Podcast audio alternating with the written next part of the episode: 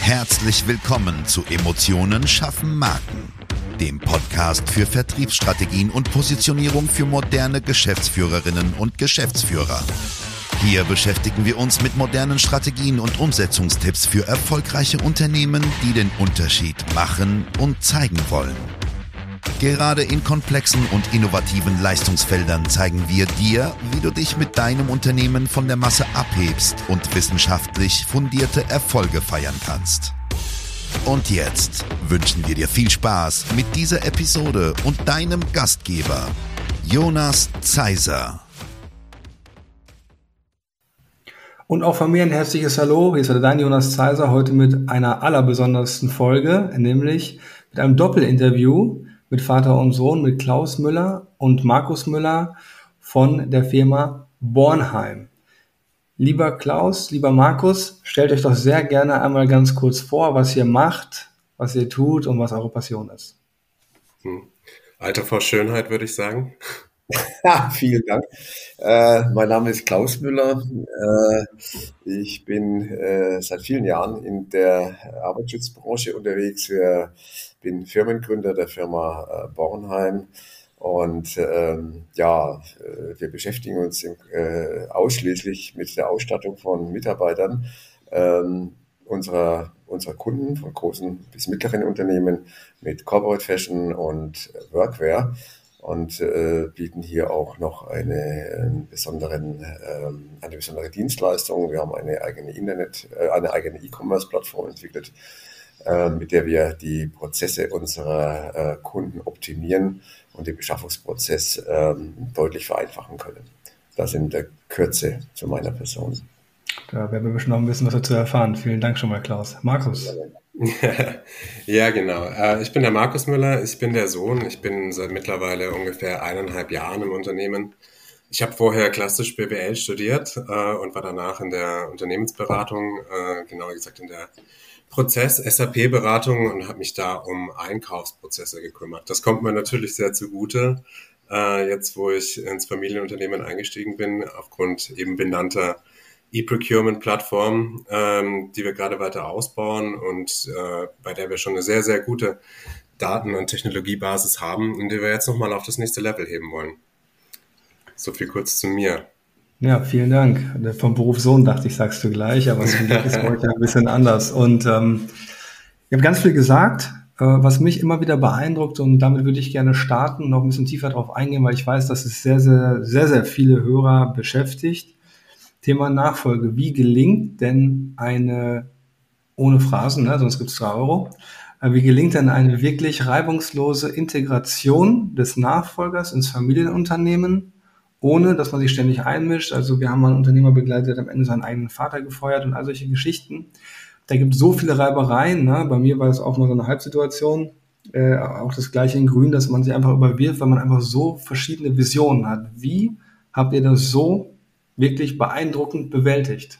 Klaus, vielleicht mal an dich als erstes gerichtet, weil du bist ja schuld, wenn es gut läuft eigentlich, ne? Ja, ich äh, bemühe mich redlich, äh, dass wir hier einen, wie du äh, eingangs sagtest, reibungslosen Verlauf der Übergabe hinkriegen. Aber ich glaube, das bleibt Illusion. Äh, äh, in einem Familienunternehmen ähm, wird so ein Prozess nie ganz reibungslos äh, vonstatten gehen. Ich spreche aus der Erfahrung. Ähm, ich hat, hatte selbst äh, vor äh, drei Jahrzehnten ungefähr die Situation, dass ich von meinem Vater das Unternehmen übernommen habe. Wir haben noch nicht darüber gesprochen, dass der Markus jetzt in der fünften Generation am Start steht, was äh, äh uns beide auch äh, ein wenig mit Stolz erfüllt. Ja, ähm, Reibungslosigkeit in einem solchen Prozess ist, glaube ich, äh, nicht machbar. Wir müssen uns auch reiben. Das ist auch ganz wichtig. Äh, ähm, äh, hier ist ein Generationenwechsel am Start. Und ähm, ich von meiner Seite bin bemüht, ähm, die Fehler, die ich gemacht habe ähm, bei der Übergabe oder bei der Übernahme des Unternehmens, zu vermeiden. Ähm, ich habe auch gelernt aus den Fehlern, die damals mein, mein Vater gemacht hat, äh, indem er mir den ähm, das Steuerruder überlassen hat. Ähm, wir werden wieder neue Fehler machen. Äh, da bin ich mir ganz sicher. Äh, es ist nur die Frage, wie geht man damit um und ähm, mit welcher Offenheit. Kann man sich da äh, begegnen. Äh, ich habe mit meinem Sohn Markus äh, das beste Verhältnis, was man als Vater-Sohn nur haben kann. Ähm, aber das ist noch keine Garantie, denn wir sind Sachzwängen unterworfen und werden uns diesen Sachzwängen auch stellen müssen, die sich aus dieser Übernahme heraus ergeben. Und ähm, ja, ich bin sehr gespannt, was da noch auf uns zukommt, aber den Worst Case, den du vorhin ins, in den in den Raum gestellt hast, äh, dass mein Sohn mich irgendwann mal entlassen wird. Also ich glaube, das wird bei uns nicht passieren. Ein Glück, ein Glück. Also ja, ja. munkelt, er hat mir was anderes gesagt, aber ähm, nee, Quatsch. das wird das nein, vielleicht nein. irgendwann also das, wünschen, ne? ich kann das nur sagen, ne? es ist ja wirklich sehr harmonisch und auch sehr wertschätzend. Ne? Und die Branche, der ihr seid, aus der ich ja eigentlich auch mal kam, ansatzweise, die ist ja meistens eher durch harte Worte statt durch ähm, ja, sympathische Wertschätzung klingt so blöd, ne? aber so durch so ein, durch so ein herzliches Miteinander bekannt. Ja, und das habt ihr ja schon anders im Griff. Markus, wie erlebst du das denn als Junior? Obwohl du bist auch kein Junior mehr mit Mitte 30, ne? Aber, ja, ist wohl auch leider wahr. Ähm, ja, wie erlebe ich das? Also ich muss tatsächlich eigentlich sagen, ich nehme tatsächlich die ganze Branche aktuell sehr positiv wahr. Ich glaube, da kommt tatsächlich auch das alte Sprichwort zum Gelten, wie man in den Wald reinschreit, so kommt es auch wieder raus. Ähm, wir haben tatsächlich durchweg nicht immer, aber grundsätzlich äh, sehr positive ähm, ja, Beziehungen sowohl mit unseren Kunden als auch mit unseren Lieferanten. Manchmal muss man natürlich auch mal äh, ernst werden und, und harte Fakten besprechen. Aber nichtsdestotrotz, äh, äh, mein Vater hat früher mal gesagt, bevor ich ins Unternehmen gekommen bin, diese Branche ist wie eine kleine Familie und die Messe ist wie ein Familientreffen. Sicherlich gibt's da immer auch schwarze Schafe, die sich im Ton vergreifen oder die das Leben für alle anderen schwer machen. Aber ich glaube, darauf darf man sich einfach gar nicht einlassen. Äh, mir ist das so vorgelebt worden, nicht nur von meinem Vater, auch von meinem Onkel, den wir noch gar nicht erwähnt haben, der ebenfalls in dem Unternehmen ist im Vertrieb äh, einfach immer versuchen, empathisch auf die Menschen zuzugehen, äh, versuchen, Probleme zu lösen, Probleme zu verstehen, Probleme aufzunehmen. Und dann begegnen einem die Menschen auch äh, mit einer anderen Attitüde und, und lassen sich auf einen ein. Sicher wird es immer den einen oder anderen geben, äh, äh, der, der, der das Haar in der Suppe sucht. Aber davon darf man sich nicht beeindrucken lassen. Also alle, die jetzt das Podcast-Cover-Foto kennen, werden das wahrscheinlich gegrinst haben am der Suppe, aber ja. Klaus, nichts so ungut. ja, okay. Markus, wie, wie, hast du denn, wie hast du denn diesen Prozess erlebt? Also auch dieses, ich meine, klar, man wächst ja irgendwie mit der Firma auf, ne? wenn, wenn Vater und Onkel das ja zusammen bestreiten. Aber wie, wie hast du so die ersten Tage auch erlebt? Wie, oder welche Herausforderungen sind gekommen, mit denen du nicht gerechnet hast und welche sind nicht gekommen, die du eigentlich erwartet hast? ich meine, du hast ja äh, auch einen Bildungsweg hinter dir, der kennt diese Thematiken ja alle schon. Ja, ja klar. Also ich meine, vielleicht erstmal zu dem Thema Familien, Unternehmen. Ich meine, die Firma Bornheim war, war schon immer da und die war natürlich auch irgendwo Teil unseres Familienlebens, äh, zwar nicht immer präsent, aber sie war immer da, sie war immer Gesprächsthema. Und dadurch, dass sowohl mein Vater, mein Onkel und früher auch mein Opa in der Firma waren, sind da natürlich auch Themen mal am Sonntagmittag besprochen worden äh, oder ähnliches. Das heißt, äh, ich war da schon, schon immer dabei. Ich war auch als Schüler immer mal äh, in den Ferien beim Aushelfen dabei. Ich habe die Mitarbeiter gekannt, die haben mich gekannt. Und dann kam natürlich dieser Paradigmen-Shift, als ich natürlich auf einmal ins Unternehmen eingestiegen bin. Das war natürlich was anderes. Auf einmal habe ich eine andere Rolle eingenommen. Ich war nicht mehr, nicht mehr der Sohn, den es gegeben hat, der an der Weihnachtsfeier aufgetaucht ist und ansonsten irgendwo studiert hat, sondern auf einmal war ich Mitarbeiter und nicht nur Mitarbeiter, sondern ich war auch Chef. Und das ist natürlich was, ähm, das muss man erst in die Köpfe reinbekommen. Da muss man auch für Akzeptanz sorgen. Ich habe das Glück gehabt, dass unser Team, äh, äh, genauso wie wir, schon, schon, schon immer äh, eine gute und wirklich positive Atmosphäre gepflegt hat. Äh, insofern bin ich da gut aufgenommen worden. Aber gut aufnehmen ist halt nicht alles, sondern man muss auch irgendwo beweisen, dass man ein gewisses Know-how und ein gewisses Kompetenzzentrum äh, mitbringt äh, und das auch auslebt. Und das war am Anfang äh, eine Herausforderung, ähm, vor allem weil auch die Kompetenzen, die ich mitgebracht habe, anwendbar waren, aber erstmal in einem ganz anderen Bereich. Ne? Ich musste erstmal den Markt verstehen, ich musste das Geschäft verstehen, ich musste das Unternehmen verstehen. Äh, mhm. und bis du dahin kommst, kommst du nicht drum rum, natürlich auch mal doofe Fragen zu stellen. Äh, das ist einfach so. Jeder Anfang ist schwer äh, und so war das in dem Unternehmen auch.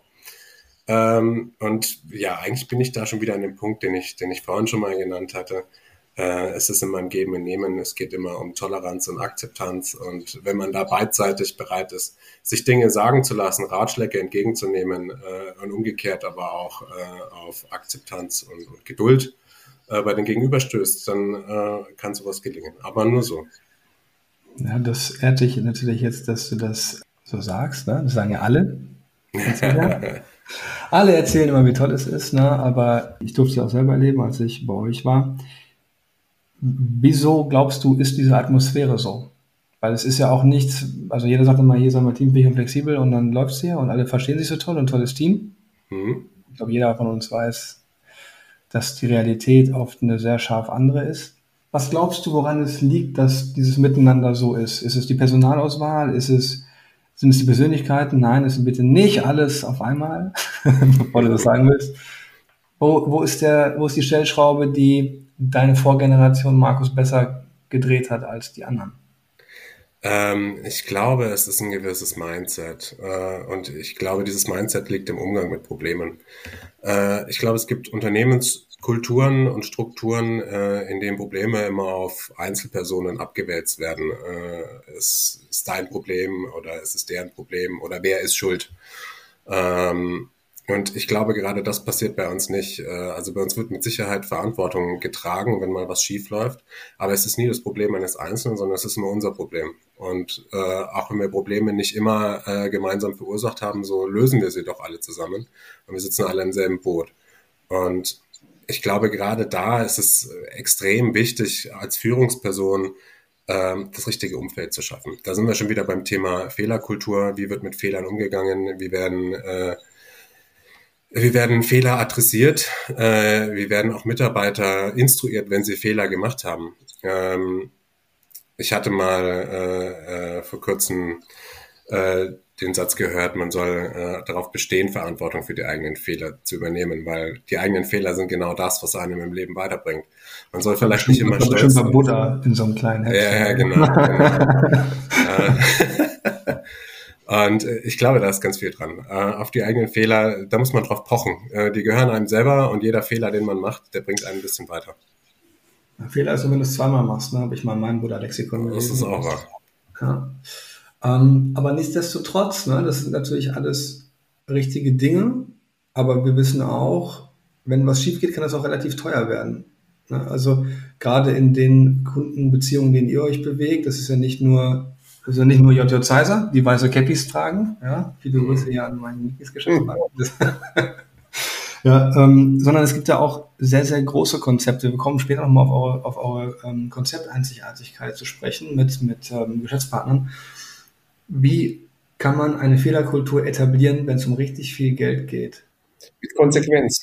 Du kannst, du kannst, also ich kann dem, was Markus gerade äh, sagte, nur hinzufügen, eine gute Unternehmensführung oder Teamführung oder ein guter Teamlead, Chef, wie auch immer man es bezeichnen möchte, zeichnet sich aus äh, durch Respekt. Äh, Respekt gegenüber den Kunden ist selbstverständlich, aber Respekt gegen den Mitarbeitern, gegenüber den Mitarbeitern ist nicht in allen äh, Unternehmen wohl so vorhanden, wie er sein sollte. Und daraus erwächst auch diese ähm, Fehlerkultur, über die der Markus gesprochen hatte. Ähm, Fehler äh, werden gemacht. Äh, wir haben gerade äh, von dir gehört, äh, Jonas, sollten nicht wiederholt werden. Äh, das äh, muss ich auch meinen Mitarbeitern zumuten, dass sie sich das anhören müssen. Aber im Großen und Ganzen, wenn Fehler gemacht werden, dann werden wir erstmal schauen, warum sind die Fehler entstanden, wo sind sie entstanden. Es gibt immer einen Grund, warum ein Mitarbeiter einen sich falsch verhält, jetzt nicht im persönlichen Bereich, sondern im funktionalen Bereich im Unternehmen. Und ähm, da gilt es, den Grund zu finden und äh, dann einfach abzustellen, dass Fehler gemacht werden. Ja, und ähm, jetzt diese Fehlerkultur, die sie, wie ich es jetzt gerade beschrieben habe, ähm, an, äh, an einer Objektgröße festzumachen und zu sagen, okay, wenn großer Schaden droht, äh, verändere ich meine Fehlerkultur und auch den Respekt gegenüber den Mitarbeitern, den ich dann verliere. Das darf nicht passieren, weil damit verliere ich den Respekt meiner Mitarbeiter, da verliere ich meine Glaubwürdigkeit und letztendlich meine Autorität im Unternehmen. Das heißt, ich muss als Unternehmer auch wirklich äh, vorne dran stehen. ich muss sagen, okay, ich stehe letztendlich äh, als Inhaber dieses Unternehmens auch für die Fehler meiner Mitarbeiter gerade und muss mich vor sie hinstellen und muss sagen, okay, schiefgelaufen, auch wenn es ein großer Kunde ist, auch wenn es ein Fehler äh, ist oder ein Fehlverhalten, das äh, größere Konsequenzen hat, als einem immer selbst lieb ist, aber auch das muss man ja als Inhaber geführtes, als Chef eines inhabergeführten Unternehmens wegstecken können. Jetzt die Masterfrage. Was bedeutet das aus eurer Sicht wohl für eure Arbeitgebermarke? Was bedeutet das für uns als Arbeitgebermarke? Ich denke, wir haben, wir, wir haben eine gute Ausstrahlung nach außen. Wir sind ein kleines Team, ähm, aber die Mitarbeiter, die bei uns sind, die sind durchwegs, bis auf wenige Ausnahmen, alle schon zehn Jahre bei uns. Ähm, das ist ein Qualitätsmerkmal, äh, denke ich mal, eines von vielen Qualitätsmerkmalen, die, die unser Team, die uns auszeichnen. Äh, äh, je länger du einen Mitarbeiter im Unternehmen halten kannst, desto sicherer wird er im Umgang äh, mit den äh, Problemen, die er zu bewältigen hat, äh, mit, den, mit der Sachkompetenz. Äh, er wird sicher im Umgang mit Kunden, er wird sicher im Umgang mit der Ware, er beherrscht seine Prozesse. Und äh, genau das ist das, was ein gutes Team ausmacht und wohin ein gutes Team wachsen sollte. Hm. Ich denke von innen nach außen. Ne? Also je besser es innen läuft, desto mehr können Leute es nach außen tragen. Niemand ist unglücklich innen und glücklich am Telefon, wenn der Kunde anruft, auch wenn immer so getan wird. Das müsste man das sein, aber der Mensch ist am Ende immer noch der Mensch. Ne? So ist es. Wir haben ja Großes vor. Ne? Es gibt ja vielleicht ein Rebranding, ganz vielleicht. Es ist aber nicht nur das, was außen dran klebt, was eine Marke ausmacht, sondern es sind auch die einzigartigen Konzepte.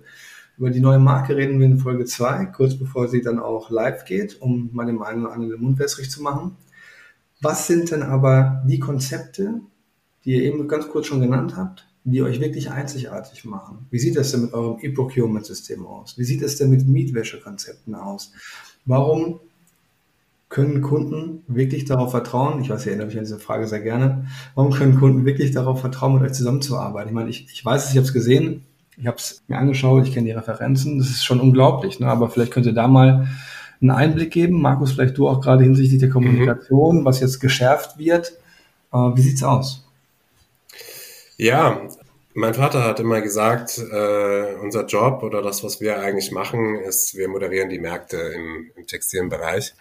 Und bevor ich ins Unternehmen gekommen bin, äh, wusste ich erstmal nicht so richtig, was ich damit anzufangen habe. Also ein bisschen was kann man sich natürlich darüber vorstellen. Aber in den letzten eineinhalb Jahren durfte ich das dann erfahren äh, und dann mitmachen. Wir moderieren die Märkte. Was heißt das? Das heißt, unsere Kunden kommen auf uns mit oftmals komplexen Problemen zu und wollen, dass die gelöst werden. Meistens, weil sie selber nicht wissen, wen sie dafür ansprechen müssen oder wie sie die Sachen am besten angehen. Unser Job ist es nicht, äh, äh, ein Paket zu packen und am Ende eine Rechnung zu schreiben, sondern die richtigen Gesprächspartner an einen Tisch zu bekommen, die richtigen Tools zur Verfügung zu stellen, äh, um unseren Kunden bestmöglich zu betreuen äh, und um sein Problem zu lösen. Und so schaffen wir langfristige Kundenbeziehungen, äh, in denen wir beide profitieren. Um jetzt mal ein bisschen spezifischer zu werden, wir haben vorhin schon äh, kurz über das E-Procurement-System geredet. Das ist letzten Endes eine Prozessdienstleistung. Ähm, dieses Tool gibt es mittlerweile seit bald 20 Jahren. Es ist gewachsen, es ist eine eigene Entwicklung. Das heißt, die haben wir damals nicht beauftragt, sondern die ist wirklich an unseren Kunden und Kundenprojekten in-house entwickelt worden. Ähm, was kann diese E-Procurement-Plattform? Die ist gestartet als reines E-Procurement, falls jemand den Begriff nicht kennt. Äh, das bedeutet, es ist letzten Endes ein, ein, Shop, der wie ein Unternehmensintranet funktioniert, ein unternehmensinterner Shop, auf dem Klamotten äh, gekauft werden, eine Unternehmenskollektion, die vorher ausgesucht worden ist. Und über die Jahre ist dieser Shop dann immer weiter an Funktionen gewachsen. Mittlerweile können wir diesen Shop unterteilen nach Abteilungen. Wir können Personalstammdaten, also die Daten der Mitarbeiter inklusive Name, Größe, Eintrittsdatum, Abteilung und so weiter abspeichern. Wir können Gutscheine erstellen, äh, beispielsweise für Produktkategorien oder, oder Wertgutscheine, äh, Budgetierungen, wo Abteilungen vornehmen. Wir können Tragezeiten definieren und wir können unter anderem äh, beispielsweise auch abweichende Lieferadressen zum Beispiel für Außendienstmitarbeiter anlegen äh, und bearbeiten. Äh, das ist natürlich ein Nutzen für unsere Kunden, den wir generieren, den die wenigsten äh, äh unserer Konkurrenten so realisieren können. Keine Ansicht Ich hoffe keiner, ja. Ich denke keiner. Wir machen ja keine Podcast-Folge und sagen dann. Also ich kenne keinen. machen wir nicht. Ich kenne keinen. Ich kenne keinen. Ich kenn keinen. Niemals. Und schon gar nicht so. Niemals. ja, genau. Und ähm, ja, das Zweite ist einfach unsere Dienstleistungsorientierung, die wir ganz stark haben. Äh, wir sind äh, vergleichsweise ein kleiner Händler. Es gibt viel größere, es gibt auch viel kleinere, aber wir sind ein Schnellboot. Wir versuchen, äh, unsere Kunden bestmöglich zu betreuen. Wenn wir bei unseren Kunden vor Ort sind, dann sind wir nicht die Firma Bornheim, sondern wir sind der Herr Müller, äh, der kommt. Ähm, und in der Regel freuen sich unsere Kunden, wenn wir vor der Tür stehen. Ja, ich muss gerade kurz überlegen, ob Müller ein Platzhalter ist, aber bei euch ja nicht, ne? nur wenn ich ja. das Ja, Thema ähm, besondere Konzepte. Neben dem E-Procurement-System bzw. der E-Procurement-Lösung habt ihr ja noch ein weiteres Konzept, was wirklich einzigartig ist in der Partnerschaft, wo man wirklich sagen kann, das lädt eure Marke emotional auf, weil ihr euch wirklich darum kümmert, neben, neben eben Bestellzuweisungen und individuellen Paketen zum Kunden und so weiter, dass ähm, alles im Laufen bleibt. Ne? Also ich sage immer, dass ihr euren Kunden auch unternehmerisch verstanden habt, was mit Sicherheit, wie ich damals im Wettbewerb wahrgenommen habe, auch nicht immer so ist, wer auch immer das dann sein mag. Ja. Ich möchte dazu noch mal ein bisschen was in der Tiefe sagen. Ähm, also ich sag mal so, wir kommen ja ursprünglich aus der PSA, mittlerweile ist es immer mehr Fashion und angefangen hat dieses ganze Beratungsdienstleistungsthema eigentlich damit, dass wenn du PSA ein Unternehmen verkaufen willst, natürlich deren Produktionsprozesse verstehen musst. Das heißt, du musst Werksbegehungen machen, ähm, manchmal nur mit dem Kunden, manchmal auch mit Spezialisten vom Lieferanten. Du musst dir Arbeitsprozesse und Arbeitsstätten ansehen, um zu verstehen, äh, welche, welche Grundsätze müssen hier erfüllt werden, wie kann man hier für Sicherheit sorgen äh, äh, und was muss der, äh, was muss der Kunde gewährleisten, um hier im Falle eines Arbeitsunfalls nicht in äh, äh, versicherungstechnische Probleme zu geraten. Mit diesem Mindset sind wir dann später eben auch an unsere E-Procurement-Plattform und auch an die Corporate Fashion herangegangen. Wir wollen und müssen verstehen, wie die Unternehmen unserer Kunden funktionieren, wie das Geschäftsmodell ist, wie die Distributionsstruktur, die Filialstruktur aufgebaut ist äh, und wer wann für welches Thema der richtige Ansprechpartner ist. Das ist ganz essentiell, äh, einfach um die Kunden abzuholen. Ähm, ich glaube, man, man erzeugt nur Unverständnis und Unzufriedenheit, wenn man Fragen stellt, die für den Kunden äh, äh, oder die er vielleicht schon erklärt hat. Manchmal muss man auch doofe Fragen stellen, da muss ich mich jetzt selber korrigieren. Ähm, aber gerade wenn wir in die Tiefe gehen, Prozesse darstellen wollen, äh, müssen wir manchmal auch einen Schritt voraus sein und, und dem Kunden vielleicht Probleme aufzeigen, die er selber noch gar nicht entdeckt hat äh, mit unserem Tool im Hinterkopf äh, und ihm erklären, äh, äh, warum er hier äh, eine, eine Steigerung der Prozesseffizienz erreichen kann, wenn er mit uns zusammenarbeitet. Vielen Dank, Klaus. Ergänzung? Im Großen und Ganzen äh, eigentlich keine Ergänzung, es war alles gut erklärt. Äh, vielleicht gehe ich in ein Beispiel rein äh, aus der Praxis. Äh, wenn wir heute äh, einen neuen Kunden ähm, besuchen oder der Kunde uns auffordert, äh, äh, ihm oder dem Kunden äh, unsere Beratung angedeihen zu lassen, dann kann Folgendes passieren. Wir gehen in die Produktion, schauen uns die Produktion an, sprechen mit den Mitarbeitern, die äh, in der Produktion stehen. Äh, die haben ein Problem, dass sie bis dato zum Beispiel, zum Beispiel einen Handschuh einsetzen, äh, der mittleres äh, bis schlechtes ähm, Tragegefühl vermittelt. Der Mitarbeiter äh, sagt, er will den Handschuh nicht anziehen, arbeitet lieber ohne Handschuhe, weil er damit seinen Job besser bewerkstelligen kann. Und äh, er übersieht dabei aber, und äh, das ist oft der Fall, dass er sich dabei selbst gefährdet, weil er mit äh, irgendwelchen Emulsionen oder ähnlichen Gefahrstoffen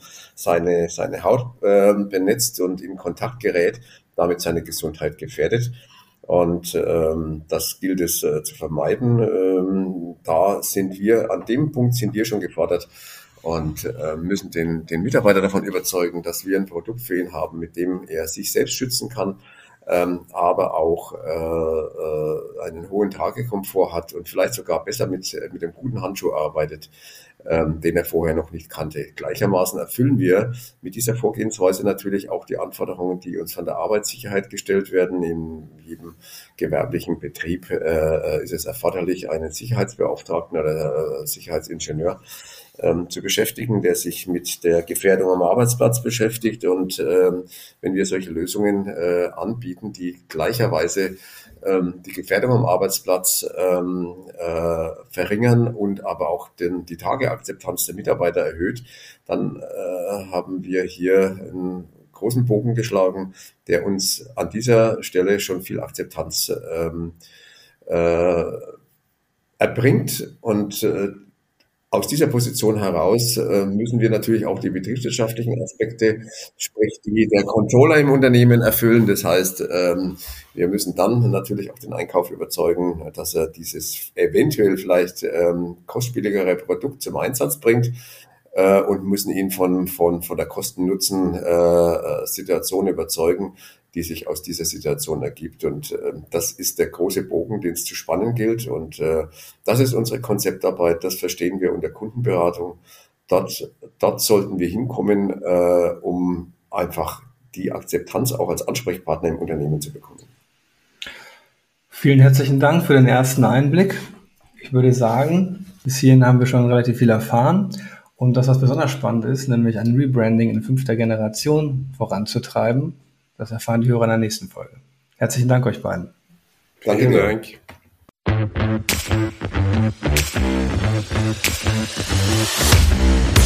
Schön, dass du diese Folge gehört hast und wir wünschen uns natürlich, dass du einige wichtige Impulse mitgenommen hast. Weitere Informationen zu uns und zum Podcast findest du auf unserer Webseite unter www.jjzeiser.de. Wenn wir dir helfen können, sprich uns gerne an. Wir freuen uns. Den Link zum Kontaktformular findest du auf unserer Website und in den Show Notes. Bis zum nächsten Mal bei Emotionen schaffen Marken. Vertriebsstrategien und Positionierung für moderne Geschäftsführerinnen und Geschäftsführer.